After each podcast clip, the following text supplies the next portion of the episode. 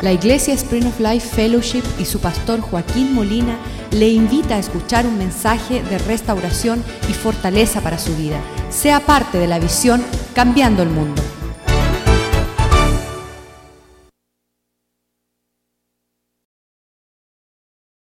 la vida feliz. Padre, yo te doy gracias por tu palabra. Te doy gracias porque tú no eres hombre para que mienta, ni hijo del hombre para que te arrepienta. Tú lo que expone en tu palabra, lo cumples. Tus promesas son sí y amén y podemos aferrarnos a tu fidelidad. En lo que los vientos soplan, las mareas suben y Señor viene gran inundación. Aquellos que viven según tu palabra serán como un hombre sabio que edifica su casa sobre una roca sólida. Que en el tiempo de la adversidad y la angustia permanecerá. Señor, ayúdanos a ser sabios. Ayúdanos a poner tu palabra por obra.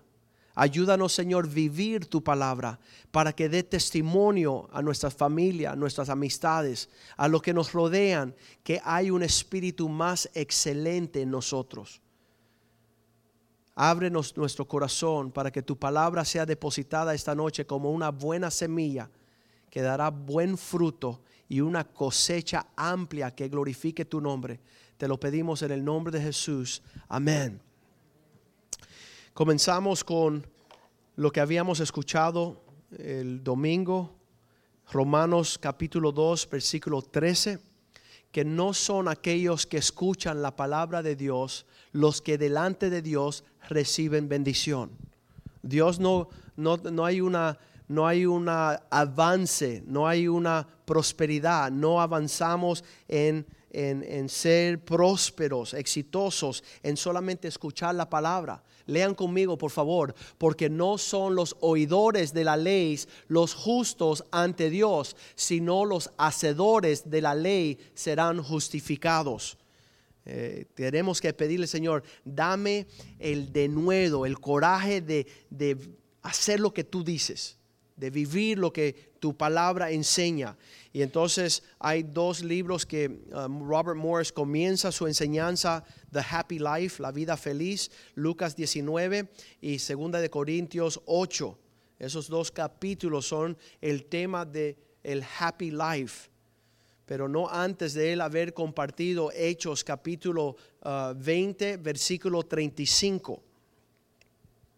Él da los primeros dos temas y que lo vamos a compartir, pero no antes de, mostrar el por qué Él le llama esta vida feliz. ¿Por qué Él asigna esta palabra felicidad a la vida de esta enseñanza, una vida llena de bendición? Y es porque allá en Hechos 20:35, um, Pablo está escribiendo y dice estas palabras. En todo os he enseñado que trabajando así se deben ayudar a los necesitados y recordar las palabras del Señor Jesús que dijo, más bienaventurado es el dar que el recibir. Más bendición vendrá sobre la vida dadivosa que la persona que recibe. Yo había dicho que la razón que el Señor me, había mostrado es porque el que da es que significa que tiene. Pero lo que dice Robert Morris es que esta, esta palabra bienaventurado es una palabra griega. El original se escribió el Nuevo Testamento en griego y la palabra bienaventurado es macarios. Macarios. Macarios dar que recibir. Dice felicidad. La felicidad es un sentimiento personal que viene a través de una vida dadivosa. Y él está señalando allí en, esta, en este versículo que es una vida que te abre una felicidad desconocida, una felicidad que, es profunda, una, felicidad que, muchas veces no conocemos. Um, los secretos en la Biblia están depositados en diferentes lugares. Si va conmigo al Viejo Testamento, verán allá en Primera de Crónicas 29, 9. Este es un libro súper antiguo, en los tiempos del rey David. Primera de Crónicas 29, 9, donde decía que el pueblo se regocijaba y se alegró el pueblo. Porque, porque le vino sobre ellos una una felicidad desconocida un secreto de la vida. Se alegró el pueblo por haber dado voluntariamente, habían contribuido no por la fuerza, no porque alguien se lo exigía, no porque estaban eh, exigiéndole a ellos, sino voluntariamente, porque de todo corazón ofrecieron a Dios voluntariamente. Qué lindo es cuando te dicen, eh, le dicen a una persona, ven acá, ¿cuánto te obliga a andar en tu iglesia? Y tú dices, oye, malvado, lo mismo que tú le das al cantinero y a las prostitutas y toda la maldad en que tú andas. El que te obliga a hacer eso es la misma expresión. Estoy haciendo lo que a mí me agrada. Estoy haciendo lo que a mí me da un sentimiento de gozo. Y es tremendo que el pueblo se alegró cuando, y sabes, eh, una de las cosas que veo mucho, eh, el corazón de David. ¿Por qué? Porque el corazón de David, él, él estaba dándole todo a Dios. Eh, en una ocasión David se acercó a un rancho, un señor multimillonario, ah, un señor que te abarcaba muchas pertenencias. Le dijo, David, no te preocupes, que todos los bueyes que tú le quieres ofrecer a tu Dios, te los voy a regalar. Y David dice, no, yo jamás le voy a dar a Dios algo que a mí no me cueste. Gracias por tú querer ayudarme, pero yo le quiero tener, yo le quiero dar a Dios de lo que Dios me ha dado a mí. Yo quiero ofrecerle a Dios un agradecimiento. Por eso me es muchas veces difícil tratar de, de unas personas han llegado um, personas de Venezuela, hombres de negocio bien pudentes y llegan aquí y dicen, bueno, pastor, ¿y, ¿y cómo aquí es que yo puedo dar? Y yo los miro así como diciendo, yo no te entiendo lo que tú dices. Yo no le voy a decir a un hombre lo que él le tiene que agradecer a Dios. Yo sé lo que estoy agradecido yo de Dios. Y entonces en ese estado estaba David. Y él no estaba mucho en decirle al pueblo lo que ellos iban a darle a Dios, sino que él se desprendía delante del Señor, porque él decía esto. Yo creo que una de las palabras que decía David es, Señor, solamente, solamente te estoy entregando de lo mucho que tú me das a mí. Ese era el secreto de David. Él no estaba dándole al Señor nada de lo que el Señor no le había dado a él.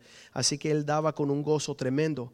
Uh, deja ver si lo alcanzo aquí bien rapidito. Vamos a leerlo en, en Segunda de Crónicas. No, Primera de Crónicas 21, 21.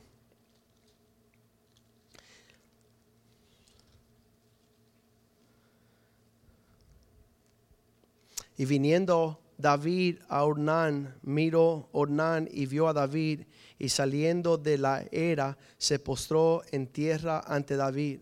Entonces David a Ornán, dame este lugar de la era para que edifique un altar, dámelo por su cabal precio para que cese la mortandad del pueblo. Y Ornán le respondió a David, tómalo para ti, y haga mi señor el rey lo que él quiera y le parezca, y aún los bueyes daré para el sacrificio, y los trillos para la leña y trigo para la ofrenda, yo lo doy todo.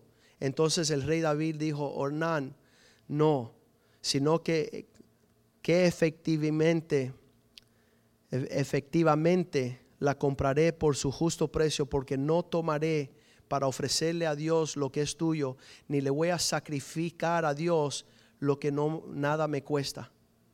Yo no, yo no voy a venir aquí a jugar. ¿Sabes qué? Triste los hombres que vienen aquí a pensar que están ayudando una iglesia o un pastor joven y que no tienen idea cómo ofrecerle a Dios. Un hombre llegó ah, a una iglesia y abrió la Biblia y empezó a leer el Salmo 23 y todo el mundo empezó a aplaudir. Qué lindo, el Salmo 23. Jehová es mi pastor. Y entonces llegó un ancianito, así como les conté y, él dijo al final del servicio, dice, yo quisiera leer el Salmo 23 de nuevo. Y le, le otorgaron, le dijeron sí. Y cuando él empezó a leer, todo el mundo se quebrantó y empezó a llorar y empezó a sentir la presencia de Dios tremendamente. Y el pastor se acercó al ancianito y dice, no entiendo por qué cuando el joven leyó el salmo todo el mundo aplaudió y cuando usted lo leyó todo el mundo se quebrantó. Dice, porque el joven conoce el salmo del pastor y yo conozco el pastor del salmo. Yo tengo una relación personal con Jesucristo. Yo no estoy leyendo un texto bíblico. A mí no me está instruyendo una Biblia, un libro. Yo tengo una relación con Dios. Yo quiero honrar a Dios. Yo quiero adorar a Dios. Yo quiero que Dios me conozca a mí. Yo quiero escucharlo a Él. Esa es la diferencia. Y esa es la diferencia que tenía David en todo lo que él hacía. Él no estaba buscando la honra de los hombres. Él no estaba buscando la apariencia de aquellos que estaban aparentando, sino que él quería tocar el corazón del Señor. Y qué tremendo que él nos dice allá que todas estas cosas que le estaban ofreciendo a él era solamente el dar de lo que Dios había dado. Mira lo que él escribe en Primera de Crónicas 29. Cuando el pueblo se está ofreciendo con alegría, contribuyendo voluntariamente, dice en el versículo 10 que así mismo, Primera de Crónicas 29, 10, de la misma forma se alegró mucho el rey David y empezó a bendecir a Dios delante de todo el pueblo. Bendito seas tú, oh Dios, el Dios de Israel, nuestro Padre, desde el siglo hasta el siglo, por siempre tú seas nuestro Dios. Tuyo es, oh Dios, la magnificencia y el poder, la gloria, la victoria y el honor, porque todas las cosas que están en los cielos y en la tierra son tuyas. Tuyo, oh Dios, es el reino y tú eres el excelso sobre todos. La riqueza y la gloria proceden de ti. Diga, la riqueza y la gloria proceden de Dios. Y tú dominas sobre todas las cosas. En tu mano está el dar fuerza, el dar la habilidad y en tu mano es el hacer grande y dar poder a todos.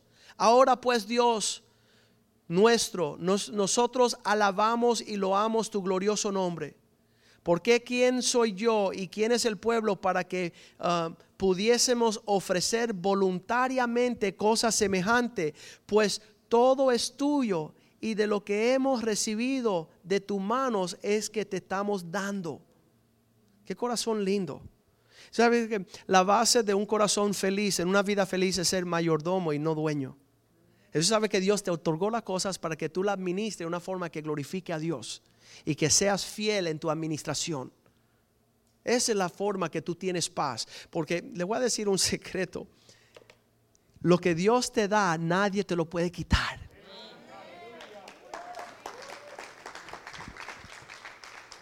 Estaba yo comenzando mi carrera de abogados y algo así. Dios tenía que tratar fuerte con, una avaricia, con un deseo de prosperar. Y yo decía, Señor, ¿cuándo ya me va a dar una finca con caballos? Y Señor, ¿cuándo me vas a dar un barco? Y Señor, yo quiero tener una casa en la playa, un condominio. Y Señor, ¿cuándo? Oye, no pasó ni la conversación ni 30 segundos. Y yo le estaba pidiendo, Señor, dame un caso legal. ¿Cuántos cree que me lo dio? Me lo dio, pero al revés. Oye, no pasó ni cinco segundos que un ancianito de 82 años cruzando la calle y lo atropello. Y digo, Dios mío, tengo un caso legal, pero ahora el que lo pierde todo soy yo. Y lo pierdo todo por 20 años. No, eso, eso no es una pérdida solamente rápida. Y ya yo tenía pertenencia porque Dios me había dado una carrera. Dios me había dado una propiedad legal. Dios me había dado la habilidad de, tener inversiones. Y yo decía, Señor, me lo quitan todo. ¿Y sabe lo que me dijo el Señor? Tú eres un hombre ávaro. Y explícame porque no entiendo. Te he dado muchas cosas y tú todavía no me has dado gracia.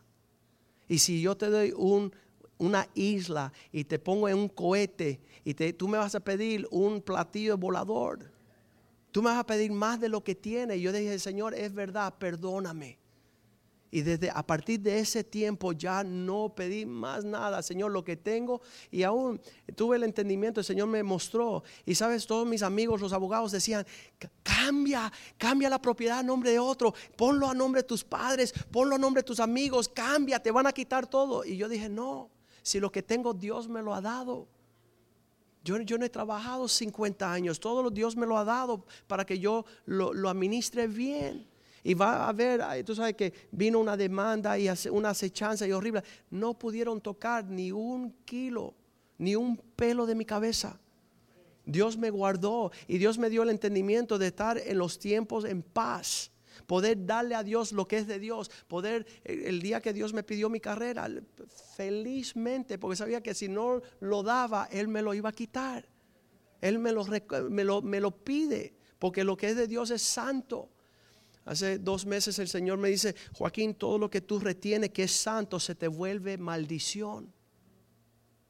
Todo lo que tú retienes que le pertenece a Dios, que tú no puedes tener, es mejor que se lo des a Dios. Si no se corrompe, se hace litigio, se hace pleito, se hace salud, se hace sal y agua. Pero sabes que Dios da a su pueblo, Dios requiere a su pueblo. Y vamos a ver todo este desarrollo en, este sentido, ¿no? Vamos a volver a, Lucas 19. había un hombre en el Nuevo Testamento famosísimo porque era encobrador de impuestos. Y casi siempre las personas que, que le gusta toda esta cuestión de las finanzas, pues se van a, una carrera de contabilidad, ¿verdad? Se quieren pasar todo el día, así como la película Scrooge, quieren estar contando su dinero todo el día, quieren estar chequeando. Y hay un hombre curioso, veía a Jesús pasar, y él se llamaba Saqueo, en Lucas 19, versículo 1. Habiendo entrado Jesús en Jericó, iba pasando por la ciudad.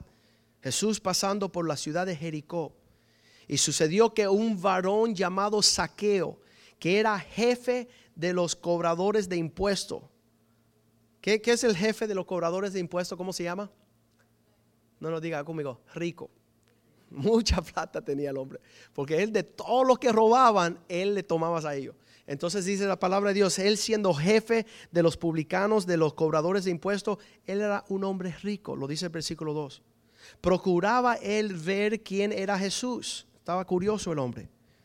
Pero no podía ver a causa de la multitud, pues era de estatura pequeña, era enano, era bajito. Y corriendo delante subió a un árbol sicomoro para verle porque había de pasar por allí.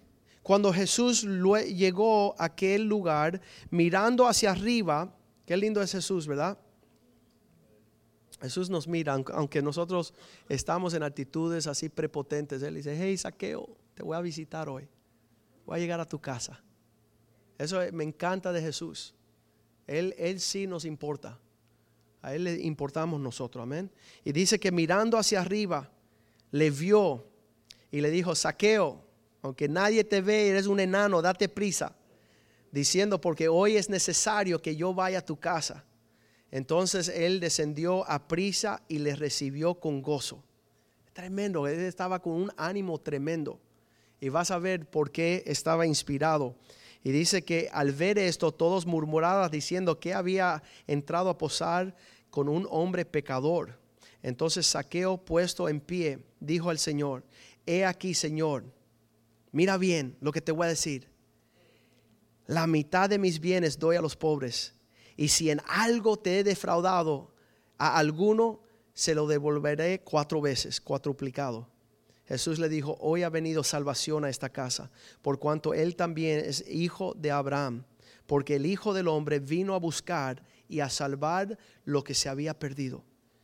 Esto todo es una muestra de cómo entra la presencia del Señor a nosotros y hay una expresión personal de decir, quiero ponerme a cuentas con Dios, quiero, quiero dar, quiero expresar mi, mi gratitud.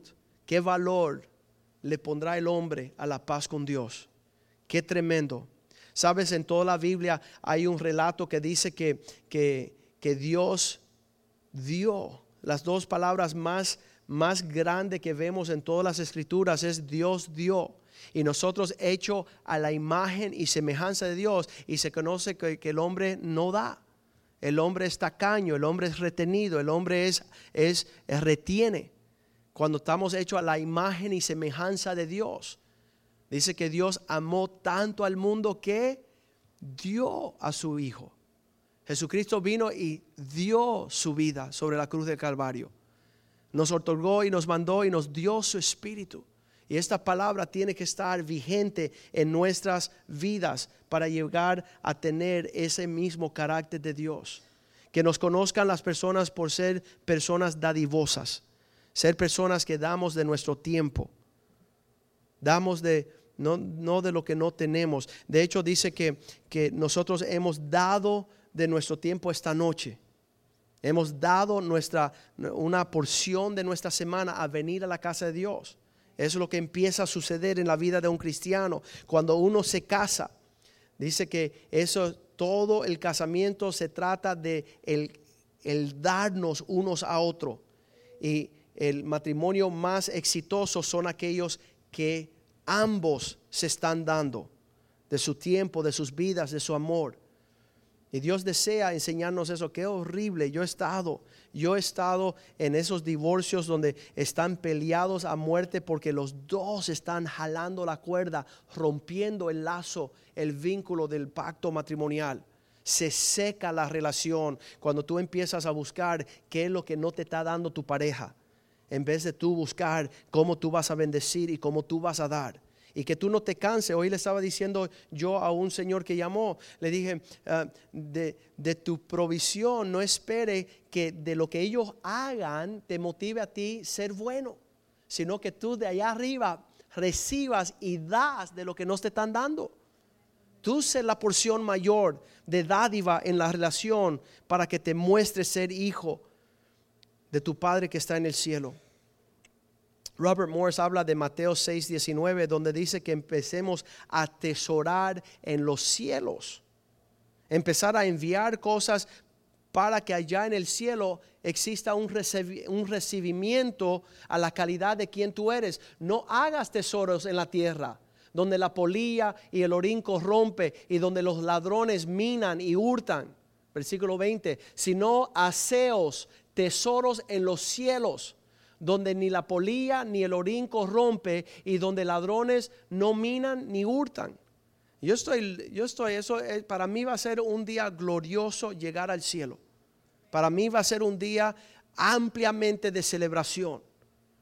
Que el Señor ha puesto un corazón dadivoso, generoso. Le doy gracias a Dios donde vamos en, la, en el mundo, dicen, ven acá y, y, y, tú vas porque te pagan algo. No, yo voy porque yo pago algo. Yo me estoy dando yo mismo. Yo, yo me estoy, como decía Pablo, yo me estoy derramando como una ofrenda agradable al Señor. Qué horrible que mi compensación por ir a trabajarle al Señor fuera una ofrenda. De hecho, le voy a decir la verdad, eso está a mano, está disponible, pero no quisiera esa bendición. Muchas veces retornamos el sobrecito. Mira, quédense con el sobre, porque nosotros venimos a dar y no a recibir. Un verdadero apóstol viene a bendecir al pueblo, no tomar del pueblo. Y ese es nuestro corazón delante del Señor, porque el Señor es el que nos galardona. Y especialmente el versículo 21 que dice, allí donde está tu tesoro, donde está vuestro tesoro, allí también estará tu corazón. Si yo viajase por dinero, créeme, que fuera un predicador amargado y feo. Sí, como eh, llegó un día a esta iglesia una, una mujer dueña de minas de oro de 50 años, que, tenía las minas de oro bien grandes, bien amplias, multimillonarias. Y ella un día escuchando una prédica dice, eh, traigo todo lo que le debo al Señor. Y le dio el, el sobre al pastor Omar y Omar casi se desmaya. Dice, aquí está todo lo que esta mujer le debe al Señor. Y, yo le dije, hermano, no abras ese, esa ofrenda porque te vas a desmayar, te vas a sorprender, porque lo único que había eran 20 dólares. 20 dólares. Dime tú que eso no sería una buena oportunidad para, para dejar el ministerio allí frustrado, ¿no? No, nuestra recompensa viene de nuestro Padre que está en el cielo el gozo, la paz, el matrimonio que tengo, los hijos que tengo. Predicaré, yo siempre lo dije, sin, sin nómina, porque es, es una abundancia de paz, una abundancia de certeza, de saber de dónde ah, viene nuestra provisión. Qué lindo David cuando él no miraba, él podía haber mirado muchos lugares para buscar socorro, él pudo haber visto en, sus equipos de trabajos. Y, mira qué lindo él dice en el Salmo 121, Él dice estas palabras. Él dice, alzaré mis ojos a los montes, porque es de allí que viene mi socorro. Mi socorro viene del Señor. ¿Sabes de dónde viene? De aquel que hizo los cielos y la tierra. Yo no, yo no quiero tener mi, mi, fuerza en lo que, lo que tiene. Eh, tengo amistades, estoy en hombre de negocios, soy abogado, tengo amistades. Oye, bajó el dólar hoy, subió el euro y. Y yo le dije, oye, maldito, perezca tú con tu dinero, que pensaste que eso te iba a librar. Pensaste que te, te alejaste de lo que Dios quiere para ti. Y sabes que hasta estar en un hospital, estar con un hijo en necesidad, estar en un matrimonio, estar en una situación donde el dinero no vale nada, no vale nada. Y, es tremendo que el Señor quiere que su pueblo sea un pueblo que está con sus tesoros y su corazón en otros lugares. Cuando llegaban las personas a mi oficina decían, ya no soporto más a mi esposa, llevo casado 40 años y ya no la quiero ver ni en pintura. Y dije, fácil, ya yo tengo la receta de Entrégale todas tus pertenencias, la vas a ver lindísima. Dale todas tus pertenencias, dale tus cuentas bancarias, dale todo tu dinero. La vas a cuidar más que una modelo de 21 años.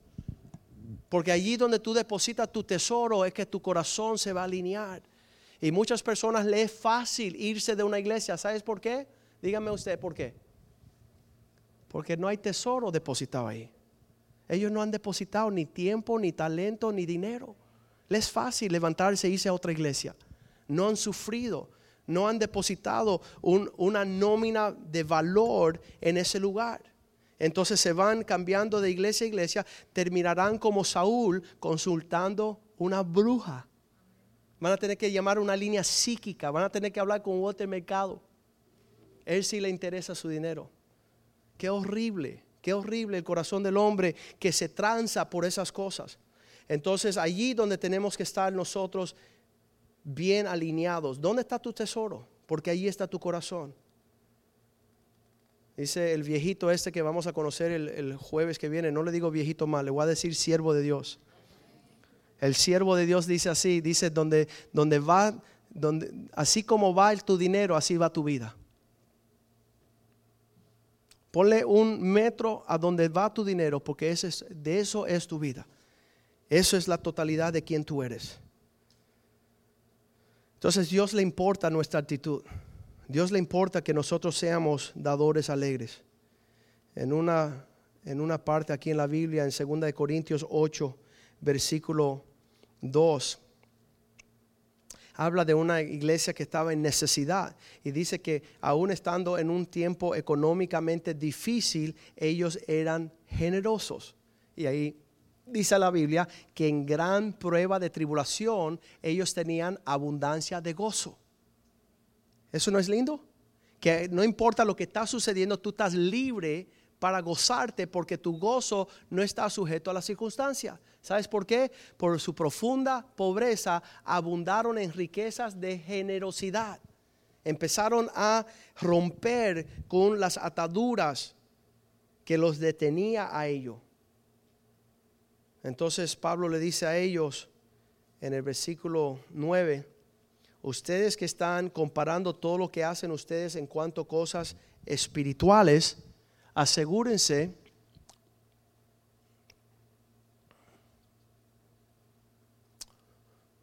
Vamos a leer, a ver, ¿dónde está el versículo este? Él dice, asegúrense que ustedes no se limiten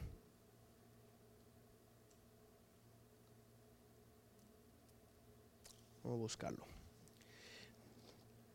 Hay, hay varios aspectos de nuestro ejercicio cristiano que que somos tremendo. Y, Él les dice, e, e, en todo ustedes caminan en una forma excelente, menos en sus dádivas, e, en sus, mira lo que dice aquí, aquí, el versículo 7. Por tanto, como en todo abundáis, como en todo tú tienes las cosas tremendas, ¿y en qué cosas? Él dice, por tanto, como en todo tienes abundante, en fe, en palabra. Mira lo que me dijo el Señor. Ayer tuve un sueño, hoy voy a caminar sobre las aguas, hoy voy a, en, en su solicitud rápido para servir, en vuestro amor para con nosotros, abundáis también en sus dádivas. No sean los cristianos que, oye, conocí al Señor, me dio una palabra, fui, me dio un trabajo, entré. Eh". Oye, pero también sé tremendo en tu fidelidad. No te detengas en una área de tu cristiandad a hacerte un, un tacaño, una persona que retiene para que puedas disfrutar da dos testimonios el pastor Robert Morris y con esto vamos a terminar. Um, el primer testimonio es de un amigo de él donde estaban recaudando fondos para comprar una iglesia, para tener un local, para tener a los jóvenes en un parque y todo esto. Y este hombre le dijo al Señor, salió al patio y, mirando al cielo, le dijo, Señor, después de la iglesia, él estaba en el patio de su casa, dice, ¿es verdad que tú quieres que, que yo dé? Y dice, sí, quiero que dé. ¿Y qué tú quieres que yo dé? Y el Señor le dijo 50 mil dólares sobre tres años. Y él se quedaba ahí mirando los aviones, ahí diciendo, y le dijo el Señor, oye, eso no va a caer del cielo. Vete para adentro, agarra tu computadora y empieza a averiguar cómo lo vas a hacer. Y él regresó a su casa, empezó a revisar su computadora y dice, Señor, la única forma que yo podré dar este dinero es si yo quito estas cosas de mi presupuesto y de mis planes. Y el Señor le dijo, pues hazlo. Detente en tu presupuesto estas cosas para que puedas hacer las otras. Y así pasó, a los tres años había terminado de dar sus 50 mil dólares y el último día que pagó la nómina para cumplir con los tres años de la dádiva para el proyecto de la iglesia, dice que, que eso fue un domingo y el lunes le tocaron a la puerta. Y a tocarle la puerta era un distrito donde ah, habían oficiales y autoridades y le dijeron, Señor, tenemos para ti un cheque. Y dice, ¿un cheque para qué? Bueno, este cheque de 50 mil dólares porque aquí hemos hecho unos estudios y los aviones pasan por aquí y han bajado el valor de tu casa. Así que toma tus 50 mil dólares. Y el hombre se quedó así como que él había dado el dinero, se va para su patio y el Señor dice, sí, va a salir del cielo si a mí me da la gana también. El Señor le saca donde el Señor. Otra señora empezó a hacer unas dádivas de unos proyectos pequeños, había ah, hecho unas criaturas y, estaba diseñando unas cosas, poniendo en el website y... Ah, ella prometió a un señor una cantidad de 3 mil dólares y era mucho para ella, como 50 mil dólares para el otro señor. Y estaba ella comprometida con el señor. Y al final de los tres años llegó una compañía bien conocida, se llama Hewitt Packard, y le compró una licencia para uno de sus productos y le dio los 3 mil dólares. Y yo estoy convencido que cuando el Señor nos reta a nosotros a hacer eh, un desafío de dádiva, el Señor quiere, uh, quiere desafiarnos y probar nuestro corazón delante de Él, porque Dios no se acorta para bendecirnos. Dios no se acorta para prosperarnos y darnos un legado entre su pueblo. Y de verdad que es, un, es, una, es, una bendición el poder ah, caminar en este entendimiento de quién es nuestro Dios. Vamos a ponernos de pie esta noche dándole gracias al Señor ¿Sabes lo que queríamos hacer es mandarle una ofrenda? El domingo vamos a ver si recaudamos una ofrenda para mandarle a Robert Morris de nuestra iglesia una ofrenda de amor y decirle gracias porque tú nos enseñaste, nos instruiste en estas palabras. Gracias que somos agradecidos. No nos vamos a retener con la bendición. Cuando uno retiene la honra que se le debe a un hombre, se le vuelve maldición. Cuando uno retiene lo que tiene que otorgar, dice Así le sucedió al pueblo de Israel cuando ellos recaudaran su pan diario. Dice que si ellos lo retenían para un día, para otro se llenaba de gusanos y lombrices. Cualquier cosa que nosotros retenemos, que estamos supuestos de otorgar, lo debemos hacer. Sea honra, um, le diré algo que los cielos se van a abrir hacia nosotros. Va a sonreír la gracia, la soberanía de nuestro Dios sobre nuestras vidas. Y Padre, te damos gracias esta noche por tu bondad. Te damos gracias por lo que hemos escuchado, estas enseñanzas que para el hombre natural parece locura, para la carne es, un, es una encrucijada, porque no nacimos caminando en fe. Pero tú, Señor, por tu palabra, tú dices que la fe vendrá por el oír y el oír de tu palabra. Llénanos de la confianza en ti, oh Dios, y vacíanos en la confianza en aquello que es falsa promesa, Señor. Ayúdanos crecer, ayúdanos nuestros hijos confiar en un Dios que nos dio lo mejor, que nos dio su Hijo, que nos compró la salvación. Estábamos en camino al infierno y hemos sido sacados así que pasado por fuego, Señor, por tu misericordia, Señor. Danos un corazón conforme al tuyo, Señor, igual que David, Señor.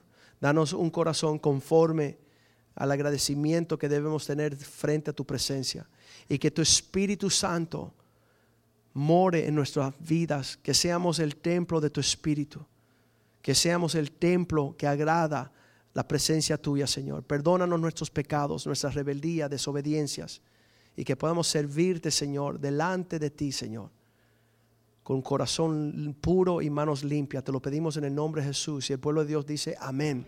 Salúdense unos a otros. Acuérdense, el viernes a las 8 habrá una noche de misiones y estaremos todos juntos.